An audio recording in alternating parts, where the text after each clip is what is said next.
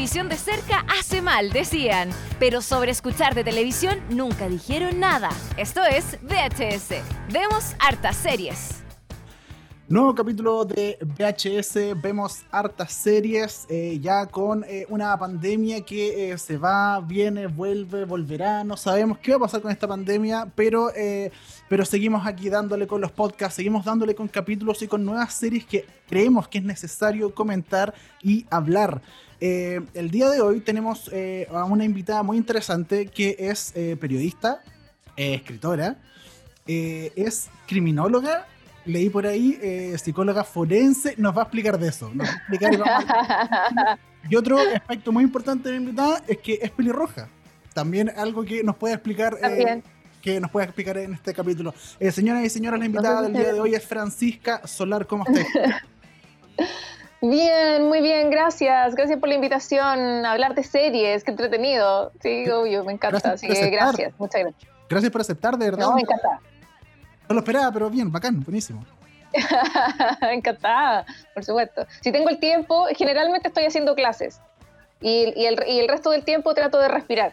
Entonces eh, eh, me cuesta eh, incluir otras cosas entre medio, pero a veces puedo, así que por eso es que estoy aquí hoy día. ¿Y puedes respirar en Santiago con tanto smog y, y, tanto aire malo? Guardadita en mi casa, guardadita en mi casa, por supuesto. Ya, se puede. Por supuesto, sí. Sí, de, vez en cuando saco eh, la cara por la ventana y sería, y ese es mi momento, digamos, de tomar solcito y qué sé yo. ¿Cómo te ha tratado la, cuarentena en este, en este, en esta parada un poco de clase? ¿Estás haciendo todo online? ¿Estáis funcionando algo, algo presencial? Sí, claro. Sí, yo, yo trasladé todas mis clases al formato digital y eh, han funcionado súper bien, súper, súper bien, no puedo quejar. La verdad es que no me han faltado alumnos, al contrario, siempre eh, se han copado todos los cupos eh, cada mes. Además que el hecho de poder, de llevarlo a lo digital, de dejar de hacer clases presenciales y llevarlo a lo digital, hizo que implementaría varios cambios que fueron súper positivos. por un lado, obviamente yo hacía clases grupales, ¿cierto?, de mi curso de novela. Y cuando hice el traspaso digital decidí empezar a hacerlo eh, personalizado. decidí que no iba a hacer clases grupales. Porque eh, siento que, al menos para mí, esa era la forma en la que yo considero que hay un mejor traspaso de la información, hay un mejor aprendizaje, la experiencia del alumno es mucho mejor. Y eh, así yo me quedo más tranquila, en el fondo, porque formar novelistas no es fácil. ¿Sí? Yo enseño un, modelo específico de estructura de, construcción narrativa que eh, no es tan fácil, que requiere como, es bien intenso el curso.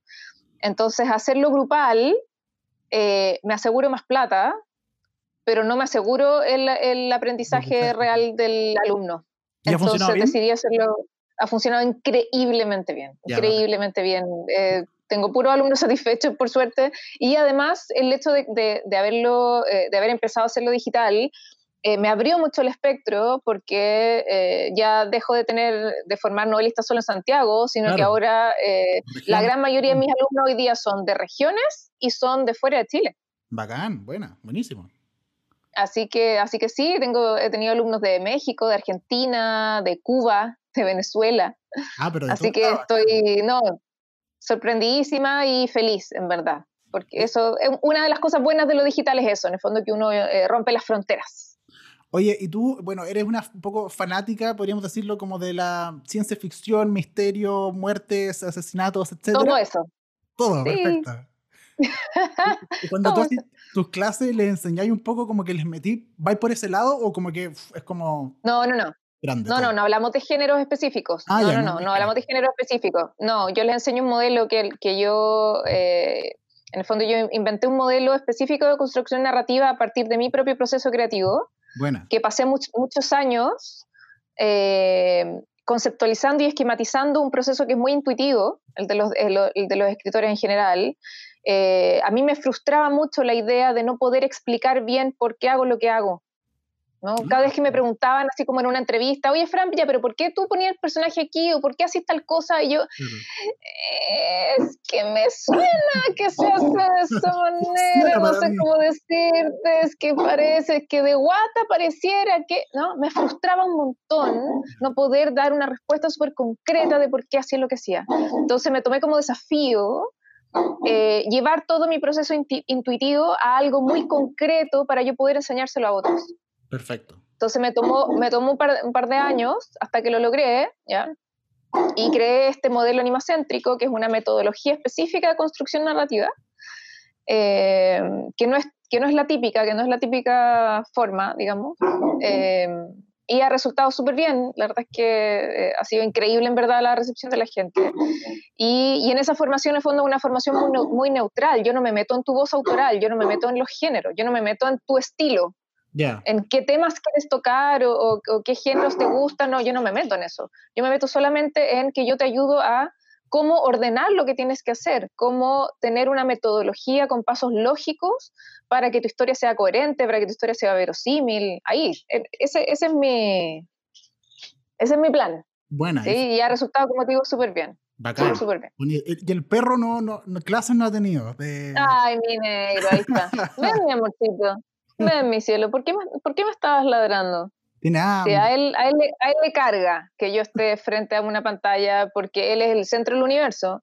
Entonces, ¿qué hago yo aquí hablando de una pantalla y no le estoy a él amasando los rollos? Que debería estar haciendo eso. Pero bueno, ¿Cómo ya, se llama? mi amorcito.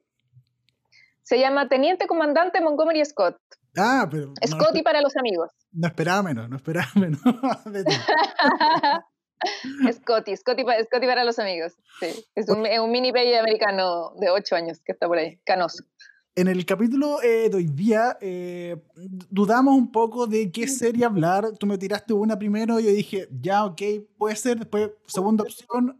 Y, a ir por la segunda opción, porque no, en realidad me estoy perdiendo una primera opción muy buena.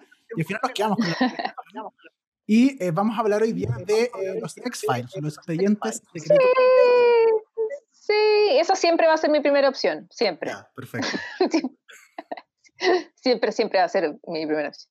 Oye, ¿y por qué? ¿Por qué X-Files? Yo sé que una pregunta gigante, una pregunta gigante que te vas a tener que... No sé. Un poco, pero, ¿por qué? Eh, The X-Files fue, yo diría, a ver, representa muchas cosas muy importantes en mi vida, pero eh, una de esas es que The X-Files fue como mi primera gran obsesión. Yo empecé a ver la serie cuando tenía 11 años y encontré en la serie una serie de temas que eh, me fascinaban, que siempre me llamaron mucho la atención, pero que en mi círculo inmediato eran una rareza. O sea, yo, en el fondo, las historias que yo solía buscar en la literatura era eh, terror, misterio, ciencia ficción y qué sé yo, y, monstruos y zombies y extraterrestres y fantasmas y me fascinaban todos esos temas. Y eso para el fondo, para la gente que me rodeaba era una rareza absoluta, así como que, ¿y esta niñita por qué le gustan esas cosas? Ah. Entonces cuando me encuentro con The X-Files, es como, ah hablan de lo que a mí me gusta, existe, existe alguien que le gusta lo mismo que yo, ¿no? Cuando uno se siente como súper solo en el universo, aparece esto y es como, ah, ¿sí? Eh, entonces, en ese tiempo en el que las eh, series no eran on demand, ¿no? En el tiempo en el que uno tenía que esperar, ¿no? Sentarse a una hora específica frente al televisor. Pero para, ¿X-Files la, viste como en TV cuando la dan en la noche? ¿Cuando la dan en la noche? No, pues esto es más antiguo, señor. Fox, el canal de Hollywood. Sí, ah, pues más antiguo. No, TVN es moderno.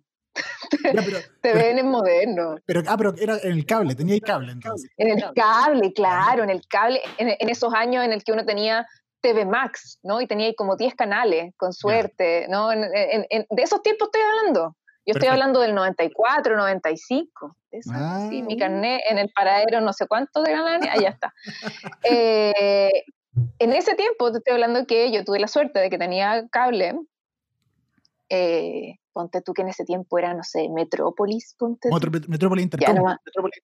Puede haber sido, ¿no? Metrópolis ah. Intercom. Bueno, yo, yo tuve uno, uno de esos, ¿ya? Uno, uno de esos servicios de cable eh, del principio. ¿Ya? Y, eh, y uno de los pocos canales que existía era Fox, el canal de Hollywood.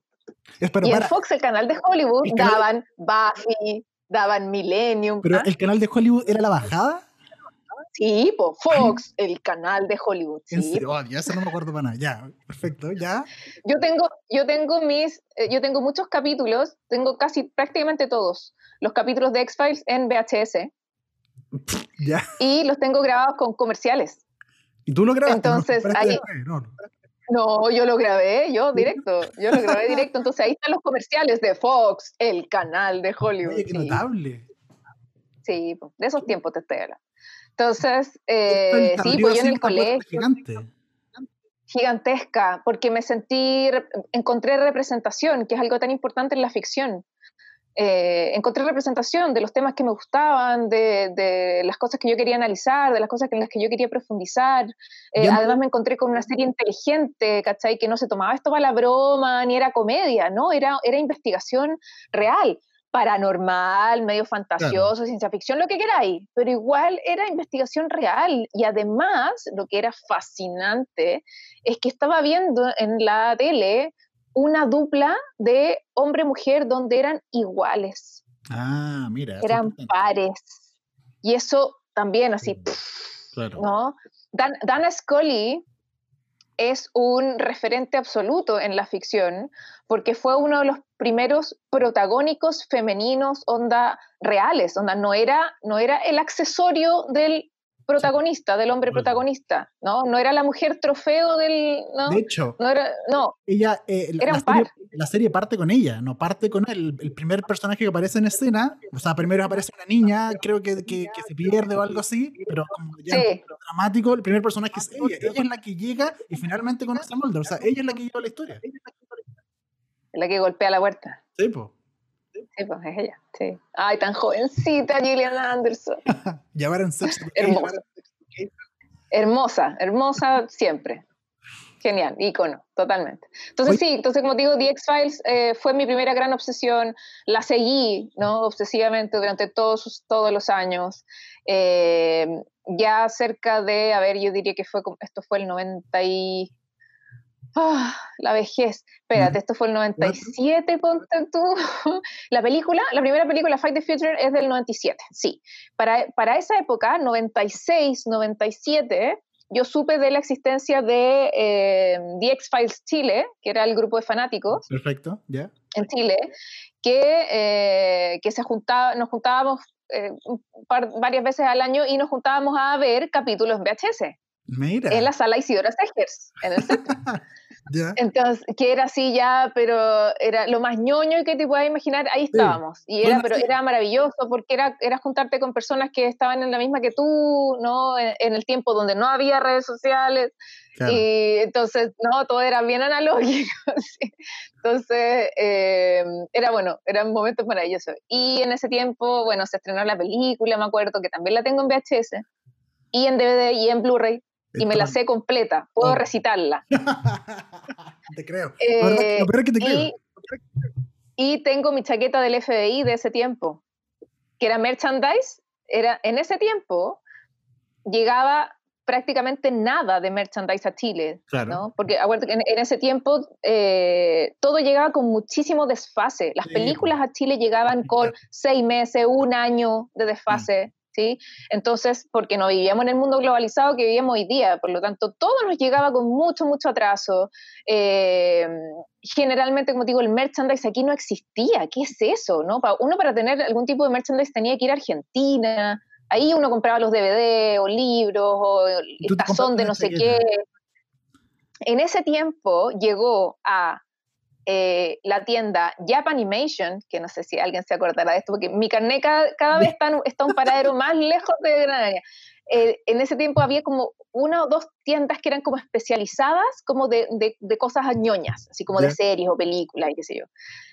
Eh, no había más, así como en Santiago. ¿Y el Paseo de las en Palmas? ese tiempo, Sí, es que eso te iba a decir, en el fondo, ah. no, no en el Paseo de las Palmas, sino que al frente, ah, en el Caragol. Caragol, ya, la ya eh, en el Portal Lion, en el fondo en el Portal Lion estaba esta, esta tienda que era la única que existía que traía cierto tipo de merchandise. Y para, la, para el estreno de Fight the Future, que es la primera película de X-Files, trajeron, eh, trajeron un par de cosas y el grupo de X-Files mandó a hacer, con, con, esa tienda, mandó a hacer chaquetas del FBI, que eran las chaquetas que utilizaba Mulder Scully en la película, al principio de la película. Mira, yo me compré mi chaqueta, eh, no me acuerdo cómo lo hice, como que, que, le dije a mi papá, que mentira le dije para que me... No tengo idea, porque imagínate, jamás en la vida me iban a dar plata para eso. En mi caso no había plata para libros, mucho menos para merchandise de tonteras, ¿sí? Entonces no tengo idea de dónde saqué la plata, de verdad que lo desconozco, lo olvidé. En el 97 tenía 14. Ah, ya, ya. 14 años. Y fui a buscar mi chaqueta del FBI que me quedaba gigantesca, porque la más chica que existía me quedaba como pijama, no importa. Francisca usó su chaqueta del FBI en el colegio, porque como la chaqueta del FBI es, azul marino, es, azul marino, pero dice FBI amarillo fosforescente atrás, ¿sí? ¿Y se puede Dije, no importa, es azul marino, no, estáis loco que lo iba a sacar, ¿no? No, ok, perdón. Entonces, en vez de, en vez de usar como, en vez de usar parca, así como en vez, típico, no sé, porque usaba, no sé, pues el, el, jumper, el delantal, y encima del delantal, si hacía mucho frío, no sé, pues un chaleco, la parca, ¿cachai? Yo, sobre el delantal, mi chaqueta LFDI. Buena. entonces, entonces, pues es conocida como la de la chaqueta del FBI. Pero no sí, es, es, Sí, y todavía la tengo, ahí está, es uno de mis eh, tesoros. ¿Y lo ocupáis? Tesoros, grandes tesoros. Hoy día no, es que me da, me da cosa, casi ah, que así como que, que, que, algo le pase, ¿cachai? Como que ya pasó a ser memorabilia. Entonces, no... Claro, casi, ¿sí? Entonces, creo que la última vez que la usé, no sé si la usé para, para, el, para el estreno de la última temporada, fui con mi chaqueta de la FBI, no, no, fui con, mi, con una de mis poleras.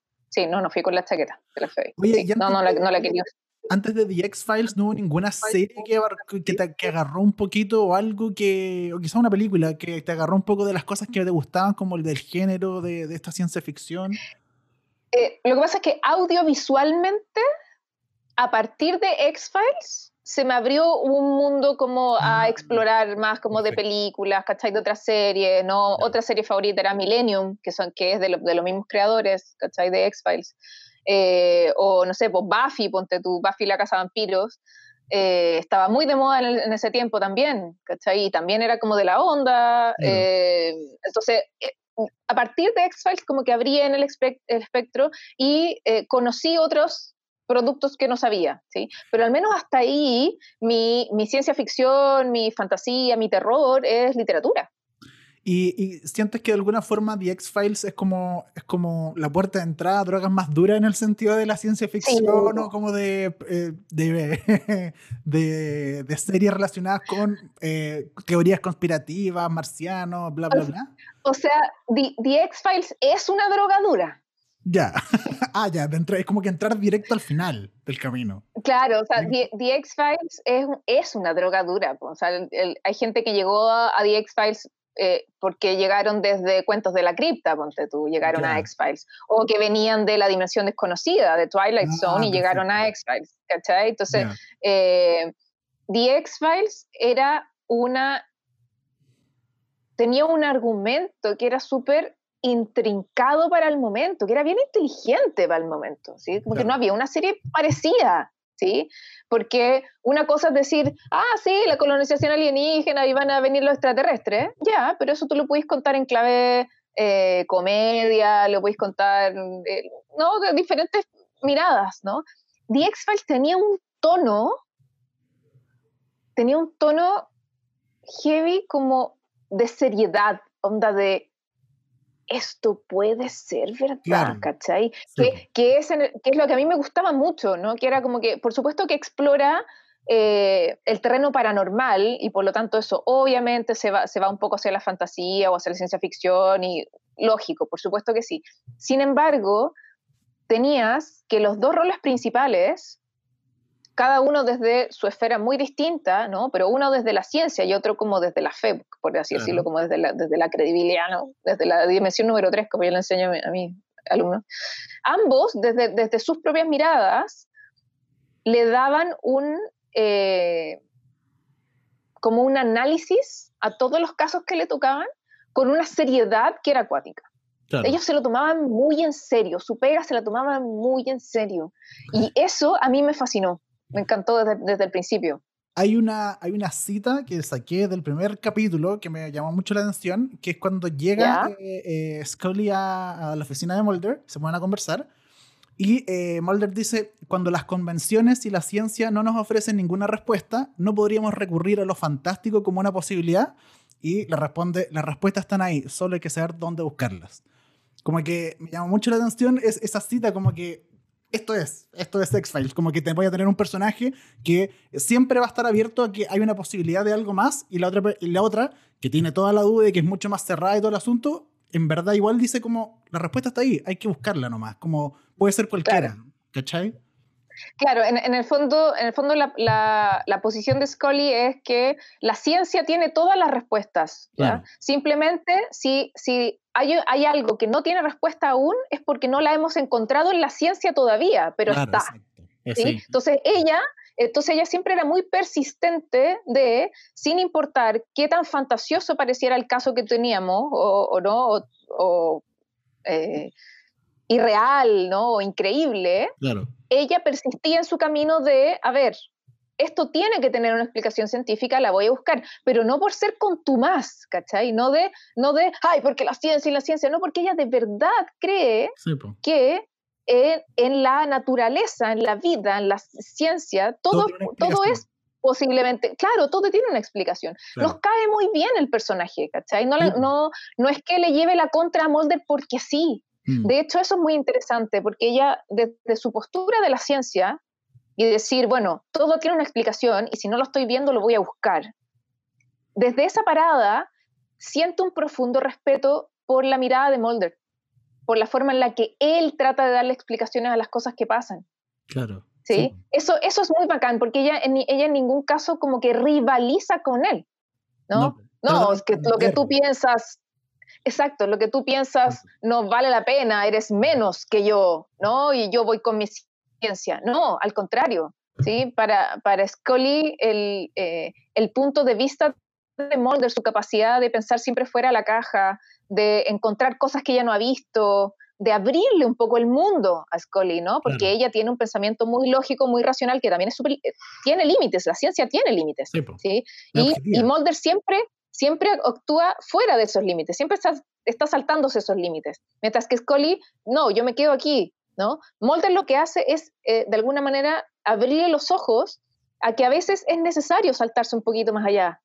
¿sí? Entonces, el crecimiento de Scully desde el punto de vista de Mulder es increíble y al mismo tiempo el de Mulder a partir de Scully también es muy bueno, porque él, él sí de alguna manera eh, sin despreciar a Scully nunca jamás, por supuesto que no, pero sí tiene, sí tiene una, una visión como de eh, yo prefiero quedarme con la respuesta fuera de la caja, no la respuesta científica, ¿sí? Pero al mismo tiempo, al ver que el trabajo de Scully es súper serio, es, es respetable, él aprende, entre comillas, a querer un poquito la ciencia y a agarrarse un poco de la ciencia cuando él pueda o cuando él lo, lo necesite. Entonces hay una sinergia muy maravillosa entre esos dos personajes, una química que te explico.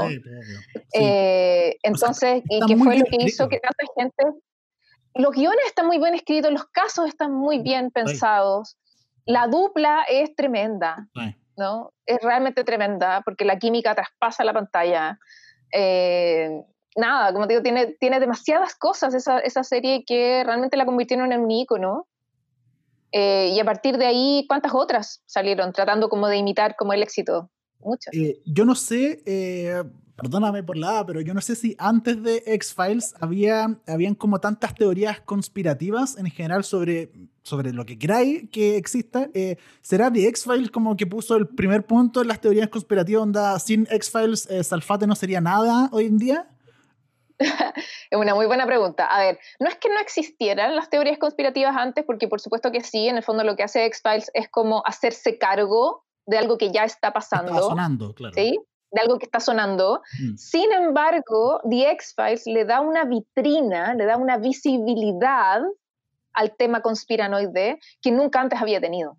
Para nada, en lo absoluto. ¿sí? Entonces, obviamente, antes de X-Files, por supuesto que había avistamientos de ovni, gente que creía que le habían abducido, y, lógico, por supuesto que eso existía antes de X-Files, lógico que sí.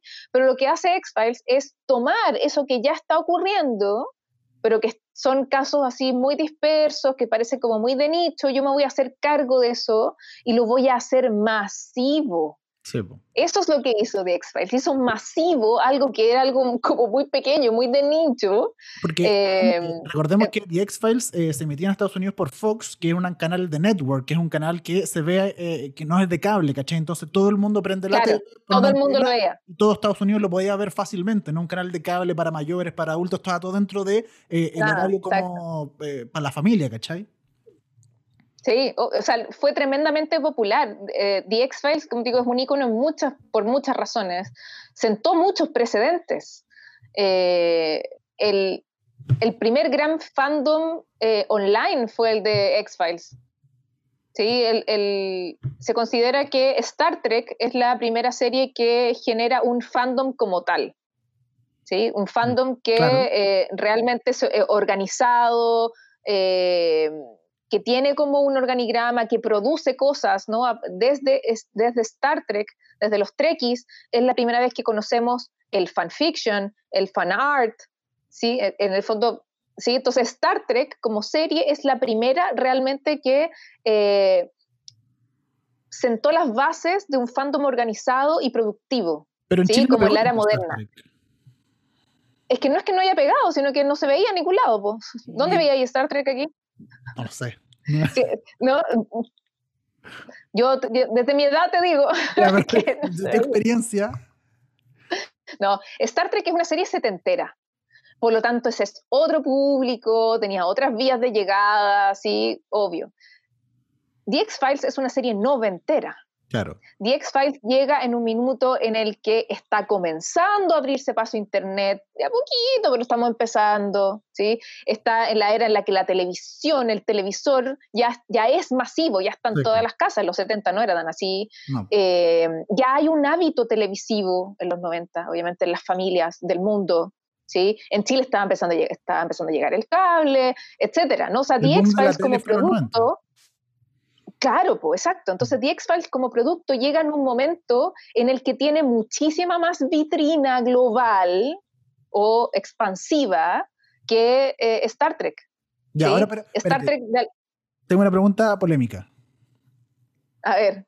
The X-Files es como de alguna forma los Beatles para, para la música, como que los Beatles son buenos, pero no son tan buenos, pero estuvieron en el momento preciso, en el momento perfecto y funcionaron históricamente. ¿Será lo mismo con The X-Files? Como que en verdad no es una serie así como oh, para el pico la serie buena, pero funcionó perfecto porque nació en el momento ideal. a ver.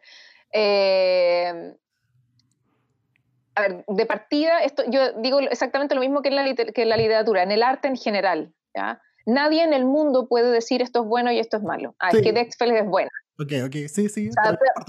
yo voy a partir desde ahí. Sí, ok, perfecto, ya. Yo voy a partir desde ahí, que lo único, lo único que podemos decir es qué me gusta y qué no me gusta. Ya, y hacer comparaciones y críticas y análisis, todo eso está perfecto, ¿sí?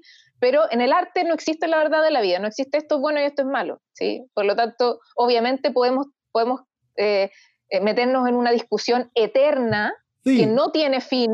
Pero yo creo es que yo creo que es súper bueno, es que yo creo que no. Pero tu opinión subjetiva al respecto. E, exacto, en el fondo. Para mí, yo, esa niña, ¿no? De 11 años que vio esta, e, esta serie, ¿no? Que por primera vez en la vida tenía frente a ella eh, estos dos personajes que investigaban casos paranormales, que eran los temas que a mí me obsesionaban y que encontraba maravilloso. Para mí, no hay mejor serie en el planeta que The X-Files. Obvio. ¿Por qué? Porque tú aprecias, por, supuesto, mm. la forma en la que se vinculan las personas con el arte es emocionalmente. No tiene tanto que ver con el objeto en sí, sino que tiene que ver con el momento de la vida en el que lo viste, cómo lo estabas pasando en ese momento, los temas que tocan, cómo, cómo se conectan contigo, etc. ¿ya? En la literatura es lo mismo. No es tanto si el libro es bueno o es malo, porque eso no existe.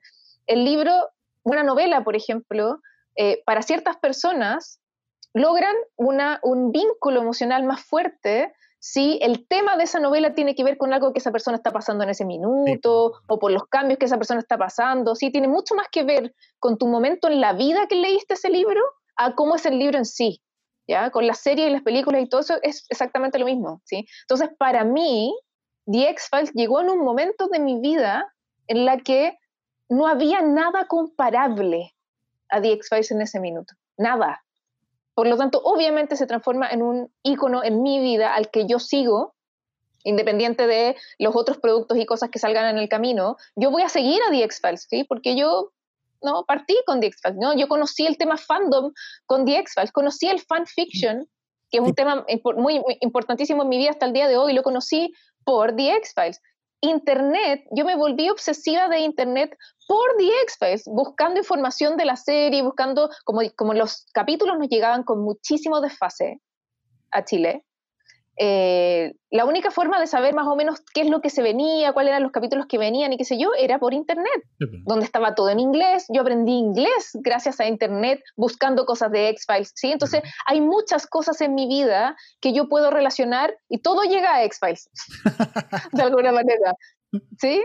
Eh, eh, por eso es tan importante para mí. Entonces, en el fondo yo no te podría, yo no, no, no perdería tiempo entrando en esa discusión de, no, es que The X-Files es la mejor serie de la vida y se acabó y no hay nada más que... no, es una serie extraordinaria para mí, porque significa mucho para mí, ¿sí? Independiente de lo técnico y no sé qué, para mí todo eso vale huevo. Es una, es una serie icónica para mí y además es una serie icónica para su tiempo, en el momento, como dices tú, en el momento en el que estuvo, que llegó en el momento preciso, en el lugar preciso, a contar los temas precisos que se hicieron eh, masivos y se hicieron populares, en fondo, de ahí en adelante. Yo viendo eh, The X-Files, eh, al tiro como que me puse, la empecé a ver ahora para esta entrevista como de nuevo desde cero, y eh, al tiro me, me, acordé como de hartas series como de ahora, como más contemporáneas. Y, y, dije, o sea, la relación entre, entre, entre Skull, eh, eh, Mulder y Scully es muy Bones. No sé si has visto la serie Bones. Sí, obvio. Es como que, ah, mira, como que de aquí sacaron todo esto. Y no sé, y como que hay muchas otras series. ¿Seguiste como, muchas, esa línea de series? Lo, lo, que pasa es que me, me pasa que, como The X-Files es muy importante para mí, todas las, como los derivados de X-Files en el tiempo. Pero no oficiales. Me, suenan a es que no alcanzan a ser, quieren ser, pero no alcanzan a ah, ser, ¿no? Independiente de que sean muy buenos productos, a mí me encanta Bones, me encantó, además que me encanta esa dupla, creo que lo, creo que lo hicieron súper bien, el tema es muy bueno, me gustó un montón, ¿sí? Eh, Fringe, por ejemplo, no me gustó tanto, porque eso sí trataba, trataba, de ser una copia muy copia, entonces como que eso no me, eso no me, no me gustó tanto. Eh, pero hay un montón de series que han surgido en el camino que obviamente tienen una vinculación lógica ¿no? a The X-Files y me parece perfecto que surjan, obvio, ¿sí? Insisto que al menos para mí eh, The X-Files es tan potente, es un hito tan importante en mi vida que eh, es bien injusta la comparación que yo pueda hacer a, cualquier otra serie o, película o personaje. Sí, yo ni siquiera, como digo, ni siquiera intento hacer esa comparación porque creo que es absolutamente injusta, ¿sí? Por la carga emocional que tiene The X-Files para mí, dentro de The X-Files también, bueno, algo que, que, me llamó mucho la atención era como, bueno, todas estas teorías conspirativas que que yo pensaba que de alguna forma, como que, claro, tú decías que estaban en el aire antes de, de, crearse la serie, pero es chistoso porque, claro, veis todos estas, e, estas, estos avistamientos de, de, ovnis, que luces que dan vueltas, que se giran, que de repente aparece esto acá, que el marciano que apareció en todos lados. Pero es algo que yo, por lo menos, cuando era chico en los 90, era como tema de Viva el lunes, que llevaban al ufólogo y hablando de las mismas luces, las mismas luces que vemos en The X-Files. Entonces, como que yo no entiendo, como que para mí es como a ver, si está en una serie es porque es mentira, es porque, ok, se puede basar en una verdad, pero, pero, pero por algo también está en la serie, como que, como que es, es, ficción, pero como que me, me, pasó que muchas teorías, muchas, muchas cosas que yo recuerdo de cuando chico era como, ay, pero si están, si están The X-Files es porque es totalmente ficción, esto como que esto nunca fue verdad en ningún momento. Claro, bueno, pero pasa es que nadie te explica, sobre todo cuando eres chico, nadie te explica que la ficción perfectamente puede estar basada en la realidad, pues, lógico. Sí, claro. ¿no? obvio, ¿no? Eh, eh, en ese sentido, Chris Carter, que es el, guionista principal, ¿cierto? El director de la serie, eh, el productor ejecutivo, él en el fondo ha explicado en numerosas entrevistas que, que él básicamente no inventó nada, que él lo que hizo fue agarrar lo que estaba pasando, ¿sí? En el fondo que que a él le llamaba mucho la atención esto de que algunas personas dijeran que habían sido abducidas o los avistamientos y no sé qué. Él, cachó, él tuvo el ojo de decir, oye, esto está pasando, no silenciosamente, sino que simplemente eh, no había todavía como las redes telemáticas para que esto fuese masivo, ¿no? Pero él dijo, oye, aquí hay algo, hay algo que está pasando, por lo tanto, si yo hago una serie sobre esto y yo expongo estos temas, va a haber gente que se va a sentir representada de alguna manera, ¿sí? Entonces, eh, entonces en The X-Files tienes, eh, sin duda, tienes capítulos que son un poquito más son un poquito más tiradas las mechas, ¿no? Son un, son un poquito más, eh, un poquito más fantasía, un poquito más locos, ¿no? Que tú decís, ya, imposible que esto suceda. Pero hay otros que no son tan así. Hay otros que son, fueron bien visionarios en su momento o fueron eh, bien, de alguna manera, bien aterrizados a miedos reales de cosas que estamos viendo hoy día. ¿no? O sea, The X-Files se metió con el tema de eh, la inteligencia artificial, ponte tú, ¿cachai? Eh, de, qué, de qué va a pasar o qué pasaría cuando, no sé, los computadores tengan ¿no? personalidad, tengan su propia inteligencia, que es algo que estamos viviendo hoy día. ¿Te fijáis? En ese minuto era, todavía era full ciencia ficción porque no teníamos esa tecnología, ¿sí? Pero The X-Files se metió en eso y decir, oye, ¿qué podría pasar? ¿sí? hay un, eh, guardando todas las diferencias del caso, pero un pequeño símil, sobre todo para los centennial que nos están escuchando en este minuto, ¿ya? que están escuchando a esta vejez. Black Mirror está haciendo algo parecido a lo que hizo The X-Files en, su momento. ¿ya? ¿En qué sentido? dos de los temas que he tocado los tenía presente para preguntártelo después, pero dale, dale. Porque no venía preparada. eh, ¿Por qué? Black Mirror, hoy día, uno ve un capítulo de Black Mirror y no solo queda con depresión por una semana, sino que el, tema, lo que sea de lo que se trata ese capítulo, uno termina de verlo y uno dice, oh, esto va a pasar, para allá vamos, para allá vamos. No, esto, esto es ciencia ficción porque todavía no ocurre, pero hoy toda esa tecnología que sale ahí la tenemos. Entonces, hoy vamos para allá, vamos para allá, ¿no? Esa es la sensación que te queda con Black Mirror, ¿sí? Que es, que a pesar de que, de que es ciencia ficción, que es ficción, al mismo tiempo queda ahí como con una sensación de realidad, de que esto es súper verosímil y esto perfectamente puede ser realidad, ¿sí? Con The X-Files, en su momento, pasaba algo parecido.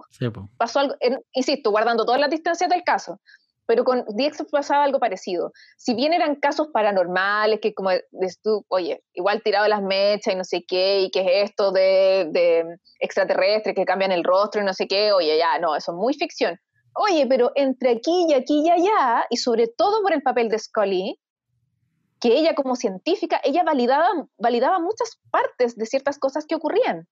Entonces, eh, entonces, uno terminaba, hay, ciertos capítulos en que uno termina y uno dice, ¡ay, igual! Claro. Igual puede ser, porque sí, ahí ponte tú, hay un capítulo de, em, de eh, que se trata de un tipo que, bueno, así cuento muy corto, en el fondo que eh, eh, está vinculado como a efectos de la radiación, de no sé qué, bla, bla, bla. Bueno, cuento corto, un, tipo que sufre como una mutuación, ¿cachai? Muy heavy y que tiene un aspecto así muy monstruoso, ¿cachai? Ah, y que lo encuentran como en una cañería y no sé qué, ya. Tú decís, ya, oye, pero super ficción y fantasioso y no sé qué. Oye, pero la forma en la que Scully lo explica y qué sé yo y la bla, tú decís, tú juntáis uno más uno, dos y tú decís, igual podría pasar, ¿no? Porque hemos visto cuestiones extraordinarias de lo que sucedió, por ejemplo, en Chernóbil. Mutaciones genéticas, ¿cachai? En, personas, en animales, a partir de, la exposición a la radiación, ¿sí?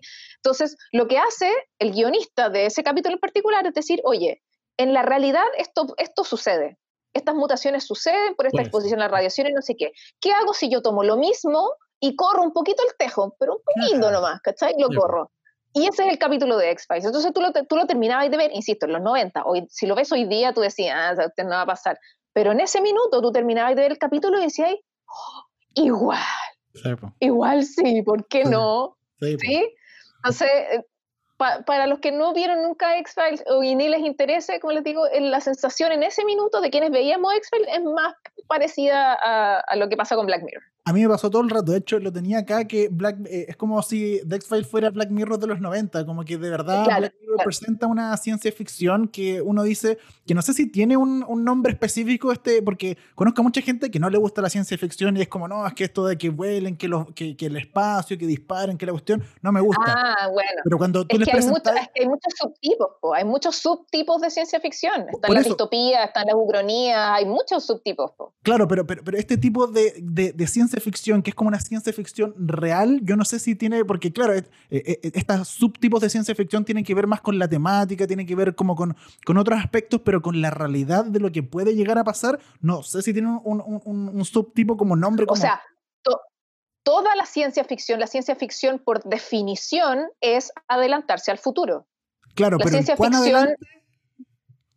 Ah, pero es que por eso digo, es que esa es otra cosa. En el fondo, la, ciencia ficción, por definición, es pensar qué es lo que va a ocurrir en el futuro. Sí. ¿sí? Otra cosa es que haya cierta ciencia ficción que es más dura, más apegada a la ciencia, a las leyes, ¿no? De la ciencia, de la física, ¿no?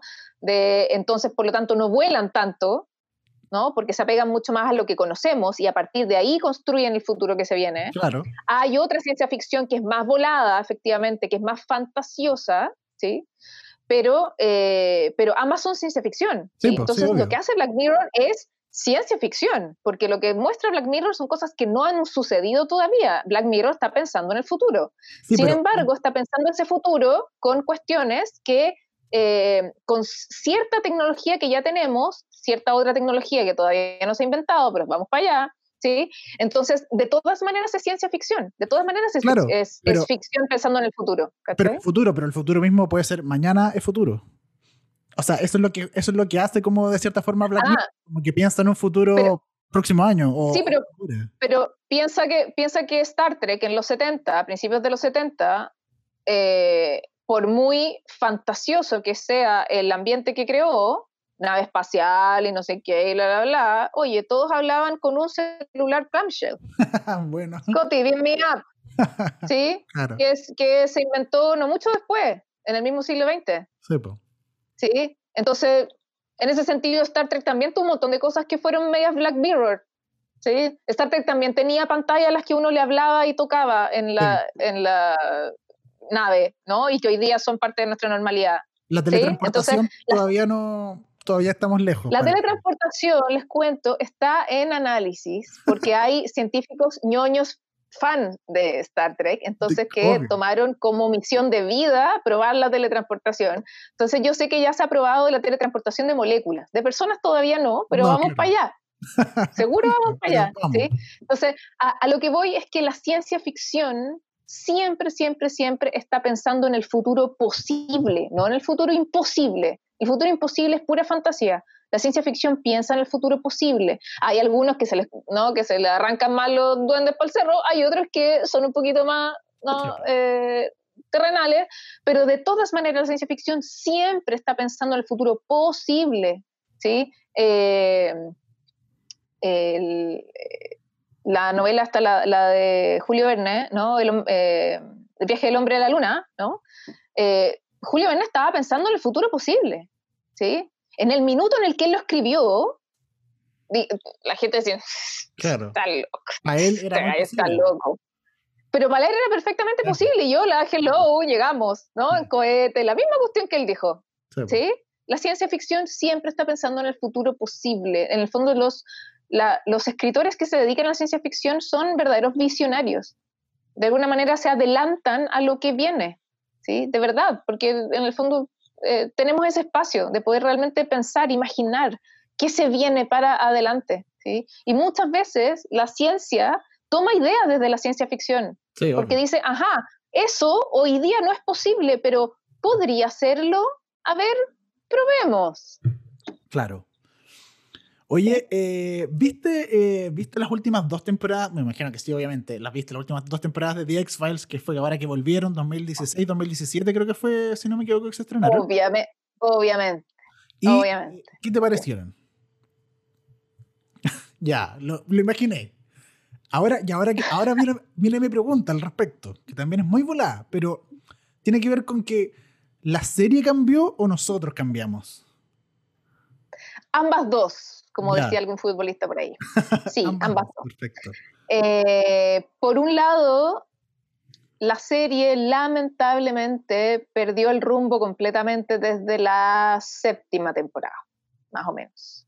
Sí, en el fondo, hasta, hasta esa temporada nos habían vendido un tipo de historia que tenía que ver específicamente con la colonización alienígena y con, en el fondo, con el tema extraterrestre súper específico de cómo estaban involucrados en la sociedad de hoy y cómo se estaba armando este complot, ¿no? Para que en el, para el milenio, para el cambio milenio, en el fondo, eh, efectivamente los extraterrestres sigan como a, casi a tomar, ¿no? La Tierra, ¿cachai? Como que, ¿sí?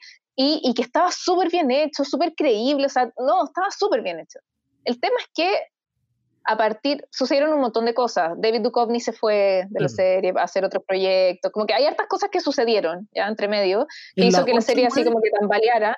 En la 8 y 9. Claro, en el, en el fondo, en las últimas temporadas, lo que sucedió es que cambió el rumbo completamente de la serie y fue como casi, así muy en simple, nos dijeron, miren, todo lo que le hemos dicho en las últimas siete temporadas, no, no era así, mira, en verdad era esta otra cosa, super soldado y temas genéticos y no sé qué, se fueron por otro lado. Y, nos, y el fandom quedó como... ¿Qué? ¿What? ¿What? Oh. Entonces, ya como que nos adaptamos un poquito y no sé qué, y hay ciertos personajes nuevos que les, tenemos cariño, ¿no? A, la gente Reyes, la gente Doyen, ya, ok, ok, pero no fue lo mismo. O sea, como, como digo, tomó un rumbo completamente distinto. Entonces, lo que pasó con las, con las dos temporadas, las, las, las dos que pasaron ahora, ¿no? Que son como miniseries, ¿no? Como mini temporadas.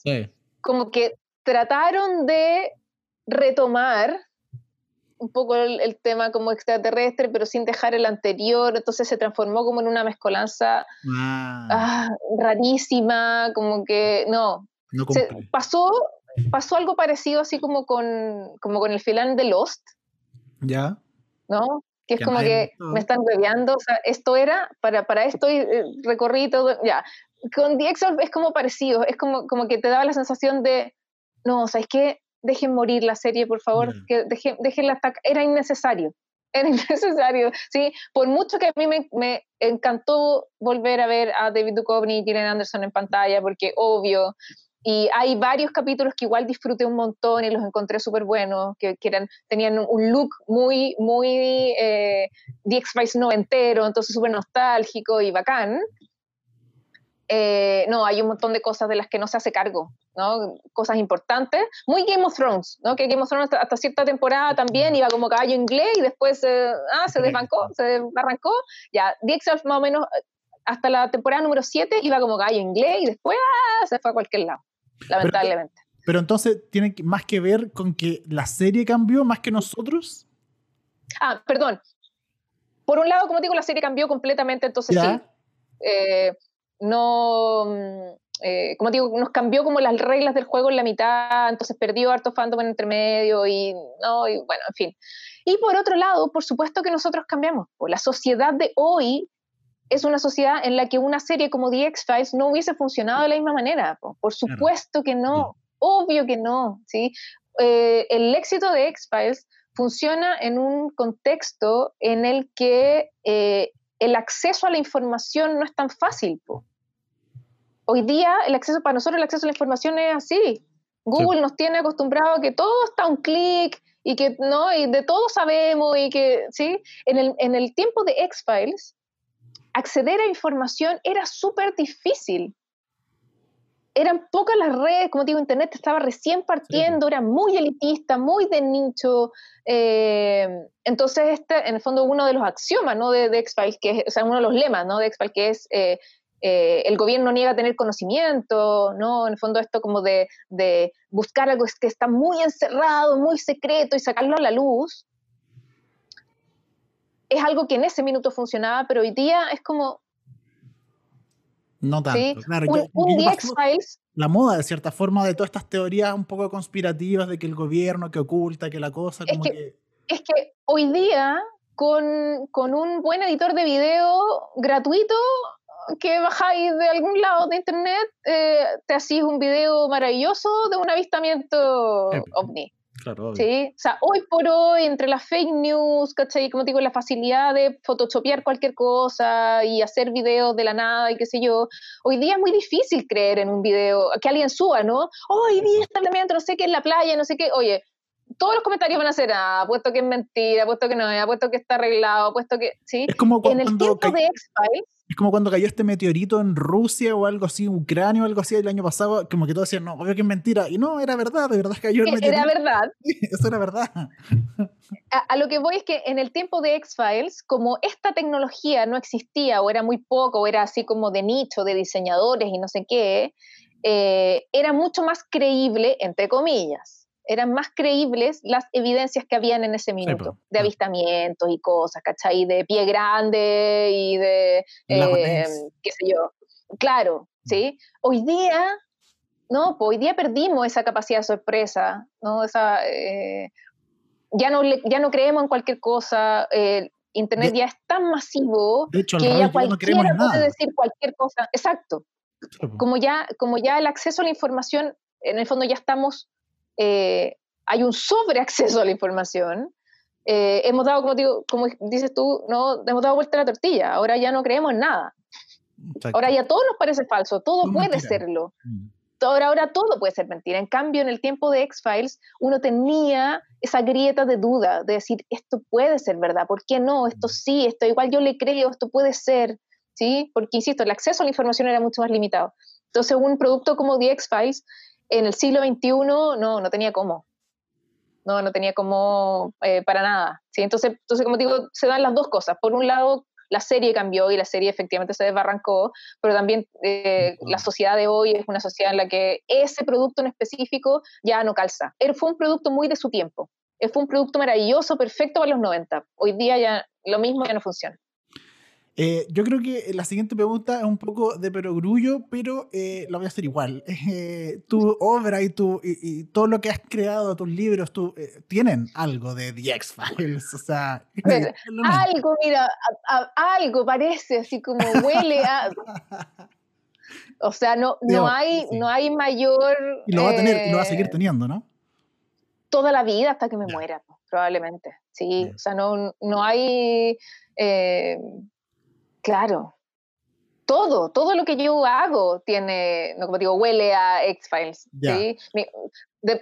a partir mi primera novela, La séptima M, está eh, dedicada al fandom de X-Files en el mundo.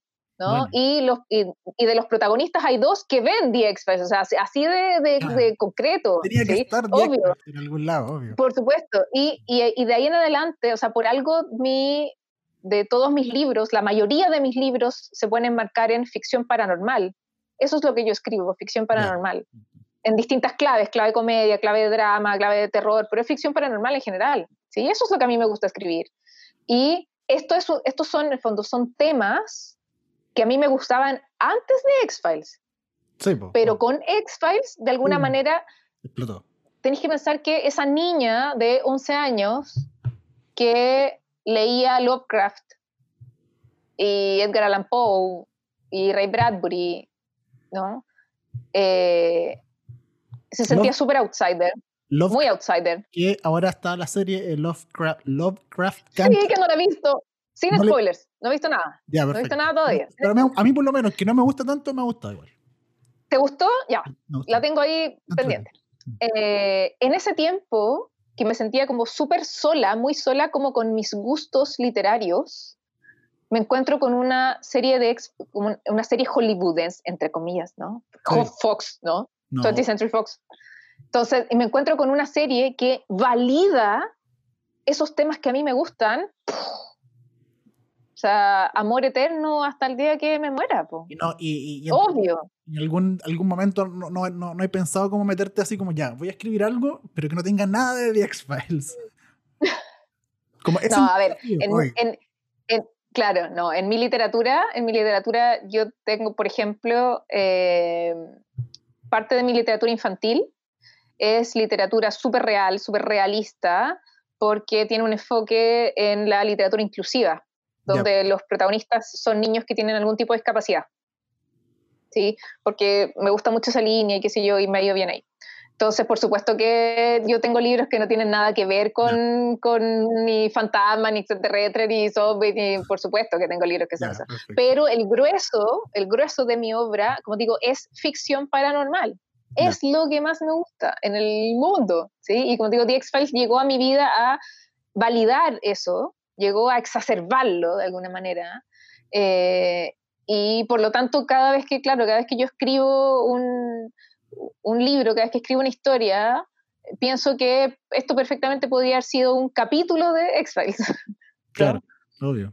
Porque es un, es un ícono que es irreemplazable, es ineludible, eh, así que sin duda, sin duda que sí, eso va a ser, yo no lo siento, eh, como para terminar, yo no lo siento como una mochila que me tenga que sacar.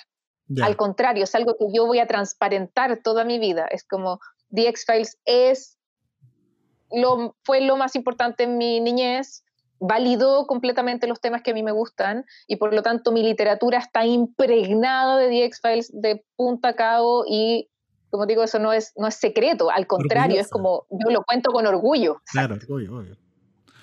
Oye, eh, leyendo eh, tu página web, ahí eh, leí que tienes estudios de criminología. Eh, y ¿Por qué crees tú que estudié criminología? y por eso quiero comentar, criminología y psicología forense. ¿Lo estudiaste por un tema de, de que, de que te gusta y quieres, y, como de research, ¿cachai? Como para tus obras, o porque de verdad querías dedicarte de alguna forma a eso? Ambas dos, ¿no? Ah, eh, yo, yo saliendo del colegio, eh, tuve la osadía de eh, mandarle un mail al FBI. Ya. o sea, onda, onda como para cachar así como onda como, como para cachar así como cuáles son los, como los requisitos así como para entrar ¿no? a cuántico claro tierna tierna tierna bueno más que nada porque en Chile eh, tú podías entrar en el fondo a la PDI con cuarto medio ¿no? Y dando un examen y no sé qué, sí. Ya, yo juraba que era lo mismo, eh, el FBI era lo mismo, pues. Ah, claro. Ternura, sí, ternura. Bueno, obviamente, fue, me llegó un mail súper polite en realidad, así como súper bien, onda. Sí, me respondieron, y no me ah. respondieron así como, ay, esta, esta sudaca, ¿no? Que está, no está cachando nada. No, como que me respondieron así como súper bien.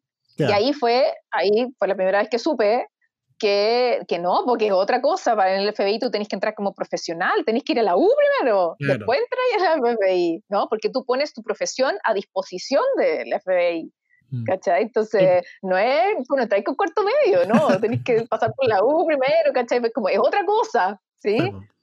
Eh, entonces fue como, ah, ya, ok.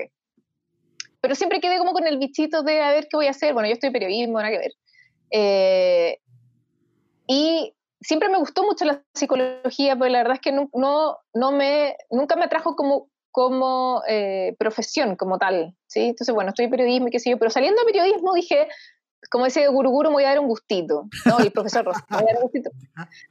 Y dije, como ahora, como ahora ya estoy trabajando, estoy ganando mi plata y qué sé yo, ya, me voy, ahora me voy a empezar a pagar los postítulos que yo quiero hacer, ¿no? Los diplomados que yo quiero hacer, ¿no? Por placer, por placer. ¿Qué quiero saber por placer? Yo soy súper matea, me gusta mucho estudiar, aprender en general, cosas nuevas. Entonces dije, ya, ¿qué voy a hacer? Muy y nerd. Eh, súper nerd. nerd. Absolutamente nerd. Absolutamente nerd. Y eh, orgullosa de tener. Obvio. Entonces dije, como digo, saliendo de la U trabajando, dije, ya, quiero, quiero aprender criminología. Sí, obvio. Quiero, eh, no, a mí me gusta, como digo, mucho la ciencia del comportamiento, sobre todo la ciencia del comportamiento criminal. Entonces, eh, entonces hice este, este, Oh, qué maravilla de serie. No, esa, esa la, la, gocé, la gocé así saltando en la cama. Muy sí, Lo encontré maravilloso. ¿Cierto? Eh, absolutamente Mindhunter. O sea, de, de, hecho, lo que, lo que yo tenía en vista era eh, hacer este postítulo en criminología, y después hacer el magíster en pericia lingüística forense. Ah, ese era mi norte en ese tiempo. Porque yo, yo lo encontraba, pero fascinante hasta el día de hoy, ¿no? La pericia lingüística es fascinante. Bueno, eh, por, por distintas razones no sucedió. ¿Y si es ahí? ¿Te gustaba? Sí, también, po. sí, por supuesto. Pero, pero, pero más como, como, como los primeros años de, de CSI, encuentro que después como que se chacrió. pero, pero sí, sí. Eh, entonces, bueno, por distintas razones deseché ese magíster, al final no, lo hice, o sea, eh, tenía que irme a España, entonces al final no, lo hice. Y eh, entonces después del, del postítulo lo que hice fue una especialización en psicología forense. Ya, perfecto. Y, y, junto con eso hice un curso de, que era también muy específico en análisis de lenguaje no verbal. Buenísimo. Que no sé si, no sé si te acuerdas de la serie Light, Light to, me. por supuesto. sí, obvio que sí. Obvio, ya, perfecto. Yo, yo, hice, yo hice un curso con, con esa técnica, la técnica del MIT, del, del, MIT. Es una, es una eh, por eso, mis amigos, mis amigos me tienen... Eh, soy un peligro público. Porque. Obvio. porque siempre te estoy analizando, te, estoy analizando todo, todo lo que está sucediendo tú, mientras me vas hablando. No menciones nada de lo que está sucediendo acá. No, no. Eh, entonces, eh, en el fondo, todas esas cosas que he hecho, lo he hecho por un lado porque me encanta, me fascina, para mí es placer. Haber aprendido todas esas cosas fue absoluto placer pero también lo hice porque sentí que era información que yo necesitaba para poder construir mejor mis historias. Mira. Era material literario, de alguna manera. ¿sí? Entonces me, dejaba mejor preparada para poder escribir las historias que quería escribir. Entonces por eso es que hice todo eso. ¡Qué nerd! ¿Eh? Muy nerd. Onda, sí. para que mis historias literarias tuvieran más, como, más contenido. Por la raja, me parece. sí. Increíble. Soy Matea, y sé que pasé en el fondo durante mucho tiempo, mucho tiempo de mi vida, pasé eh, culpándome por ser así, sintiéndome muy mal por ser así. La sociedad, ¿no? Te dice que fome ser así, que terrible ser así, nunca vas a ser popular siendo así. Entonces es que ya, por suerte, ya estoy eh, cerca de los 40, entonces ya obviamente estoy en otro momento de mi vida Pero y súper empoderada con lo que soy eres pelirroja, no, se te notan los 40. que de hecho tú no, no, no, estoy cerca de los 40, pero no tengo bueno. pero tú, tú, lo explicaste, de hecho, el otro día, creo que en tu Instagram o algo así, de que, de que la gente que es pelirroja tiene un gen o algo que los hace ver un poco más joven, que es una cosa biológica, ¿no? Es como... Sí, sí, son, sí, exacto. De fondo, esto es pura genética. E, efectivamente, los pelirrojos eh, pareciera que envejeciéramos más lento. Tiene que ver con muchas cosas, pero específicamente porque eh, como somos tenemos la piel muy delicada, eh, nos exponemos al sol muchísimo menos que el común de la gente y eso hace que yo me voy a arrugar menos porque yo no me expongo tanto al sol. Yo uso bloqueador todo el año. ¿Cachai? Entonces, ese, ese, tipo de cosas hace que, claro, efectivamente, o sea, yo voy a envejecer igual, estoy envejeciendo igual, simplemente no se va a notar tanto. ¿sí? Y además los, además los colorines no, no se nos pone el pelo gris. Ah, ¿en serio? Justo, justo la perdimos encima. Esto no puede ser, como que perdimos justo la conexión. Eh, eh, ya, tuvimos pequeño... Estamos hablando de los pelirrojos. estamos hablando de por qué los pelirrojos, de un pequeño problema técnico. No envejecen, claro. No envejecen. Y tú me explicas, claro, el tema de la luz, era el tema del pelo, y en el tema del pelo me quedé, porque tomaste el pelo y algo iba a hacer, dijiste el pelo que no, no llegó.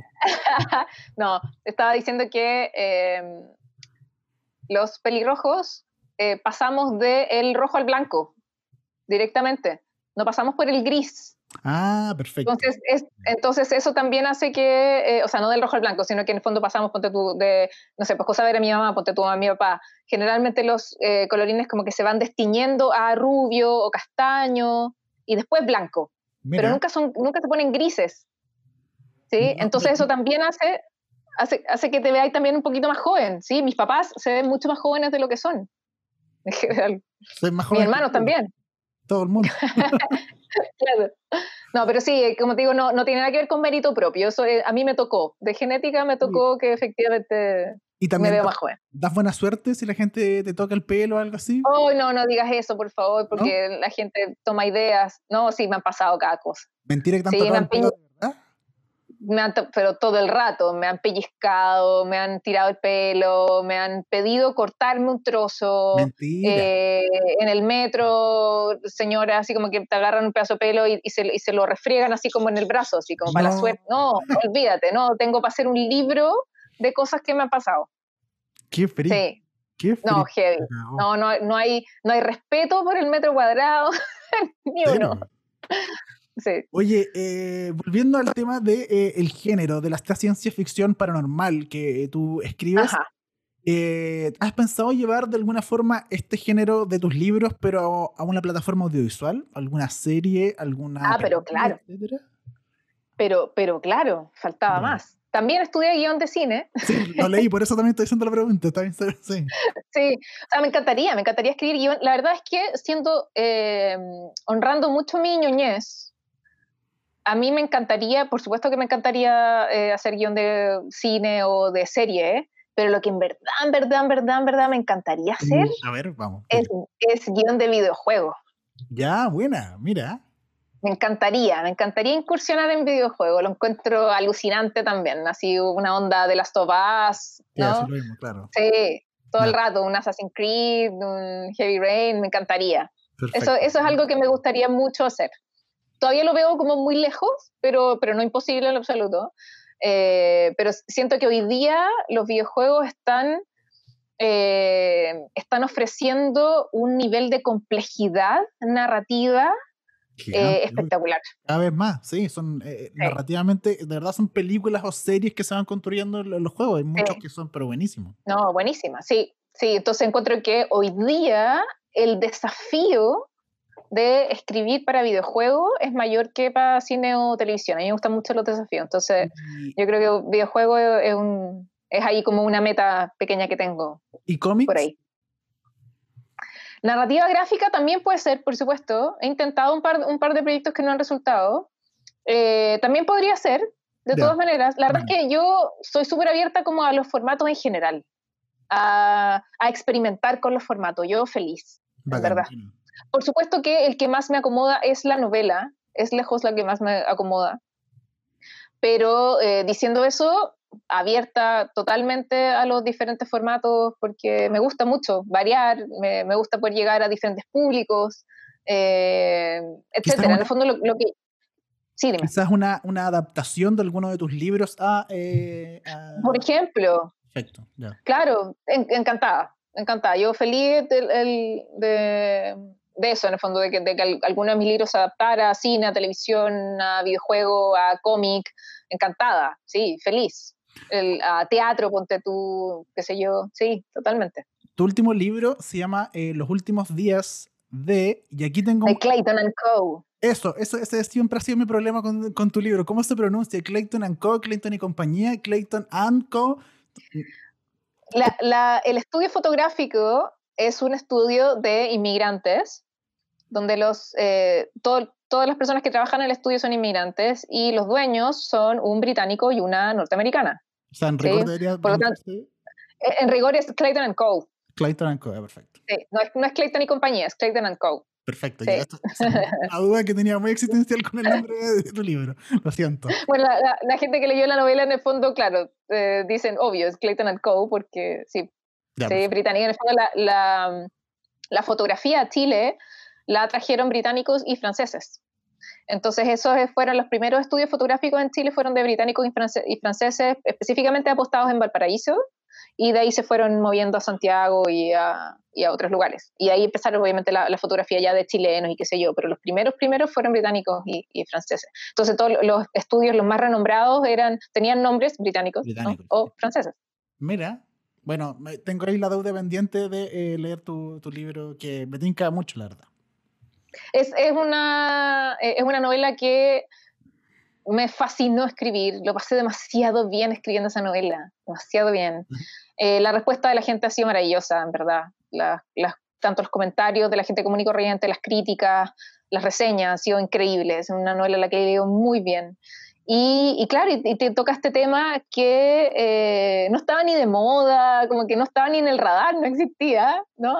Menos mal que mi editor dijo, oh, no, si igual está bien, entonces démosle. menos mal que me creyó. Vos dale. eh, de esto de la fotografía mortuoria, la fotografía post-mortem, que, eh, que no es algo que yo inventé, ¿no? Que me habría encantado, me habría encantado haber inventado algo así, pero no, no, esto es algo histórico, ¿no? En los archivos de la historia está esto, esto de verdad sucedió, se hizo, ¿no? Hubo gente que de verdad le sacaba fotos a sus muertos, eso fue de verdad, ¿no?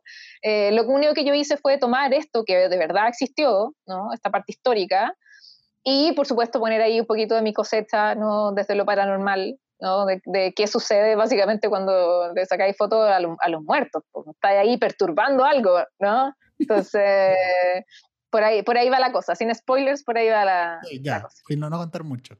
Eh, ¿Y ¿Tú has tenido experiencias paranormales de cierta forma? ¿En serio? Motor. sí. Ya, pero, pero para cómo. Eh, voy a volver a, a, a Scully un poco. ¿Dónde cabe eh, la explicación de las cosas paranormales que te han pasado a ti para una persona que ha estudiado tanto y que es como eh, tan como ciencia también, ¿cachai? ¿Qué explicación le da ahí también? En el fondo, sí, yo, yo soy una persona súper estructurada, súper como disciplinada, muy intelectual, entonces eh, soy súper escéptica en general, ¿sí? Súper escéptica en general. Sin embargo, eh, sí tengo la eh, plena conciencia de que la racionalidad tiene un límite, llega hasta aquí.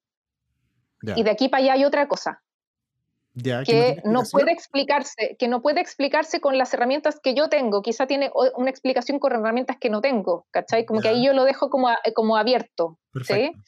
Eh, en el fondo, para mí es, eh, es ineludible las cosas que me han ocurrido. Yo no te puedo decir es que esto no pasó, no, sí pasó.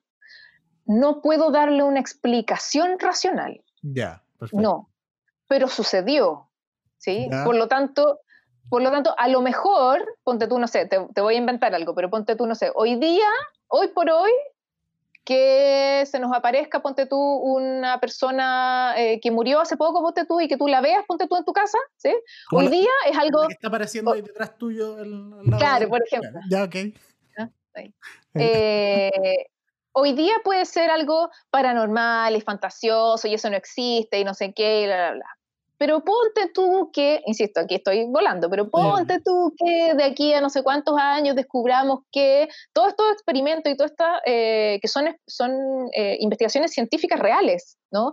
Todas las investigaciones científicas que tienen que ver con dimensiones paralelas y con, ¿no? Es, esas son investigaciones reales, de verdad, se están haciendo ponte tú que en algún minuto descubramos que efectivamente hay alguna dimensión, ¿no? Que se cruza, que no sé qué, que efectivamente podemos ver como, no, como interestelar, como fringe, ¿cachai? Entonces, eh, hoy día es fantasía, hoy día es ciencia ficción, pero puede ser que a lo mejor en algunos años más descubramos que sí es real. Entonces, por eso te digo, hay un montón de cosas que a mí me han sucedido que en la racionalidad de hoy, con las herramientas que tengo hoy, no las puedo explicar. Pero eso no quiere decir que no puedan tener una explicación. Por lo tanto, yo no, eh, no corro en círculos, en el fondo, con lo paranormal. Me encanta me encanta. Para mí es parte de la vida, parte de la normalidad está lo paranormal, lo que no tiene explicación hoy. Como dice eh, eh, Scully, eh, las respuestas están ahí, solo hay que saber dónde buscarlas. Y a veces, y a veces las respuestas efectivamente están en la emocionalidad. ¿sí? en, la emocionalidad, en lo, que, en lo que no es racional. Nosotros convivimos todos los días con cosas que son parte de nosotros que no son racionales. Todas tus emociones no son racionales. No, pues, Nunca, jamás. El miedo por definición es irracional. Pues. y tú vives el miedo todos los días por distintas razones. Entonces, si alguien viene y te dice, oye, pues el miedo no existe, tú le decís, no, pues pero si yo lo sentí, yo sé lo que es el miedo. No, no, no, pero es que no existe porque no, tiene explicación racional. No, pero claro que existe, si yo lo siento, yo lo viví, ¿sí? con, pues. las, con, las, eh, con los fenómenos paranormales es lo mismo no tienen explicación racional, pero a la gente que los vive no le puedes decir que no lo vivieron, porque sí lo vivieron, para ellos sí fue real. ¿Cachai? Eso es lo interesante al final. Oye, eh, siento que podríamos estar hablando dos horas más en este podcast de muchas otras cosas y irnos en la volada como si fuera eh, eh, esta serie, no me acuerdo cómo se llama, que se estrenó ahora en Netflix, también es de podcast. Y, pero Pero eh, bueno, para cerrar el capítulo de hoy día de VHS, eh, quiero que eh, le recomiendes series a nuestros fanáticos que quizás escucharon el capítulo de hoy y están, oh, The X-Files, ya, ya, pero ya la vi. ¿Qué, qué viene ahora? French UK, ya la vi. ¿Qué más? Como, dame más. ¿Qué más hay? Claro. bueno, de, de, todas maneras está, ya The X-Files está completa en este minuto en Amazon, en Amazon Prime Video, ya, por si la gente que está suscrita a Amazon la, la puede ver completa, ya ténganle paciencia porque X-Files, como les digo, es un producto noventero, por lo tanto, los primeros capítulos ustedes van a decir, ¿eh? ¿Y esto qué es? Ya, pero ténganle paciencia. Oye, para, pero a mí me pasó que me puse a ver eh, The X-Files de nuevo, el capítulo 1, para esta entrevista, y siento que, de hecho, lo tenía, no, no te lo comenté, que parte muy rápido, como que no se guarda nada. Como que tiene eso de que, pum, al tiro, primer capítulo, segundo, tercero, cuarto, y van pasando cosas y van pasando cosas. O sea, tiene esa, esa escritura de guion de, muy, de network, que las cosas tienen que pasar ahora como... Sí, exacto, que tiene que ser así. ¿Cachai? Como antes del comercial tiene que haber el, el, el cambio, etcétera. Y tiene eso muy interesante que también que, que, hicieron de que en general en The X-Files el público sabe más que los personajes. Entonces al público le contáis cosas y los personajes no lo saben y es como, oh no, pero ¿por qué? No, no. ¿O por qué no supo, no se acuerda, etcétera, ¿cachai? Sí, obvio. Bueno, que eso, que eso es... Eh, eso es el suspenso, po. El suspenso se, se, ancla en eso, en el que el espectador tiene que saber más que los, eh, los, personajes. Entonces está ahí todo el rato como en el borde del asiento, así como que no, no entres ahí, no lo hagas. ¿sí? La, la, gritarle al televisor, ¿no? Maravilloso. Bueno, para los que no lo han visto, The X-Files, como les digo, está en Amazon Prime. Eh, también la nombramos acá, pero por si, por si todavía no la han visto, en Netflix está Mindhunter, que es maravillosa, es maravillosa. Mindhunter cuenta la historia de cómo se empezó a posicionar la, eh, la psicología criminal dentro del FBI. En, el minuto en el que no se pensaba, nadie creía que era importante entrar en la psicología del, delincuente, del criminal, para poder entenderlo, para poder eh, prever sus pasos, para poder obviamente atrapar a los asesinos, etc. En ese tiempo todos creían como, no, este weón está loco y por eso hizo lo que hizo. Y es como, no. Exacto. Por algo se, creía en el fondo como que el delincuente era como casi como una raza específica, ¿no? De gente, ¿no? Que una persona como común y corriente o que se viera común y corriente era imposible que pudiese ser un criminal, ¿no? Bueno, por distintas razones, la psicología como disciplina había estado completamente fuera del análisis, ¿no? Criminal. Y de alguna manera empezó de a poquito a entrar empezó a tener, eh, a probar de alguna manera en casos específicos de que era muy importante, de que era evidencia real. ¿no? El análisis psicológico criminal era, era, podía aportar evidencia real para los casos y para realmente llegar a, buenas conclusiones. Además de que en ese tiempo, que estamos hablando eh, fines de los 70, mm. eh, en ese tiempo empezó esto de los asesinos seriales. Así es. Entonces, además se juntaron ambas cosas, ¿no? Que la psicología fue fundamental para poder eh, meterse en el tema del análisis de los eh, asesinos seriales. Entonces, bueno, entonces, bueno, es una serie, como digo, está muy bien hecha, es bien, eh, cuenta muy bien la historia, ¿no? De, de, lo que pasaba en el FBI en ese minuto y de, y de cómo esto de de las, las reticencias que existían en, en ese minuto de, de, meterse en la mente criminal de, pensar como un criminal, ¿no? Eso era algo así como, no, pero ¿cómo vas a hacer eso? Loco, pero si esto es ciencia, yo necesito pensar como el criminal para poder prever sus pasos y para poder atraparlo. Y, ¿sí? Entonces, una, una serie magistral, a mí me encantó, además está muy bien actuada, es súper buena. David Fincher, uno de los creadores, eh, eh, y así es. se nota la mano completamente y ahora está, está, peligrando esta tercera temporada que no se ha podido grabar por, la, pandemia, así que esperemos que pronto vuelvan las grabaciones de Mindhunter para una tercera temporada que ya no va a llegar el próximo año al parecer.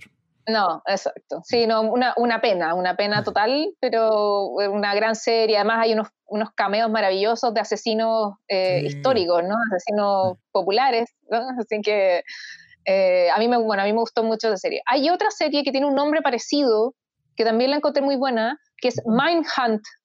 Ah, No es Mindhunter, es Mindhunt, una bomber. Ah, una bomber, sí. Sí, que, cuenta la historia de la Number y también esa la encontré súper buena, muy buena. Yo supongo que todavía está en Netflix, supongo. supongo. Sí, que eh, sí.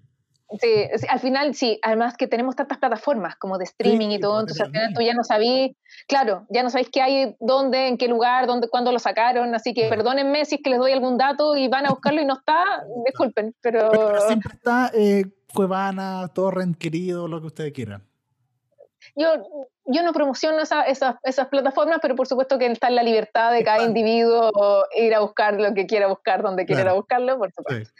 Em, eso y de las eh, series así como más como paranormales y qué sé yo, que me han gustado. Eh, bueno, a mí me gustó mucho La Maldición de la Casa Hill, más que nada porque eh, la vendían como serie de terror y para mí no, no era una serie de terror, para mí era una, serie profundamente dramática. Ya, sí. Es una, para mí es una serie de, que nos cuenta cómo cinco hermanos profundamente traumados por un momento específico de sus vidas, eh, cada uno escogió un camino muy distinto de reparación, de resiliencia, fallido, ¿no? Eh, y cómo viven con esas vidas hoy, como adultos, ¿sí? Es una, es una serie profundamente psicológica, profundamente mm. analítica, ¿sí? El, tiene como una carátula de terror, pero realmente no es una serie de terror, para mí al menos, ¿sí? Entonces yo la, la encontré mucho más compleja de lo que me la vendían y por eso mismo me gustó un montón. El final no me gustó nada, pero la serie la encontré muy buena. La encontré súper buena y creo que vale la pena. Sí, sí, exactamente. Que, es otra historia igual, nada que ver, que es, es, una historia que era la anterior. Sí. Y, eh, ¿Y qué otra serie puede ser? ¿Qué más? O es que uno ve tanta cosa. ¿Hoy día? ¿Qué estáis viendo hoy día? En este minuto estoy estoy súper nostálgica, estoy viendo puras cosas, estoy reviendo puras cosas. Perfecto, ah, ya.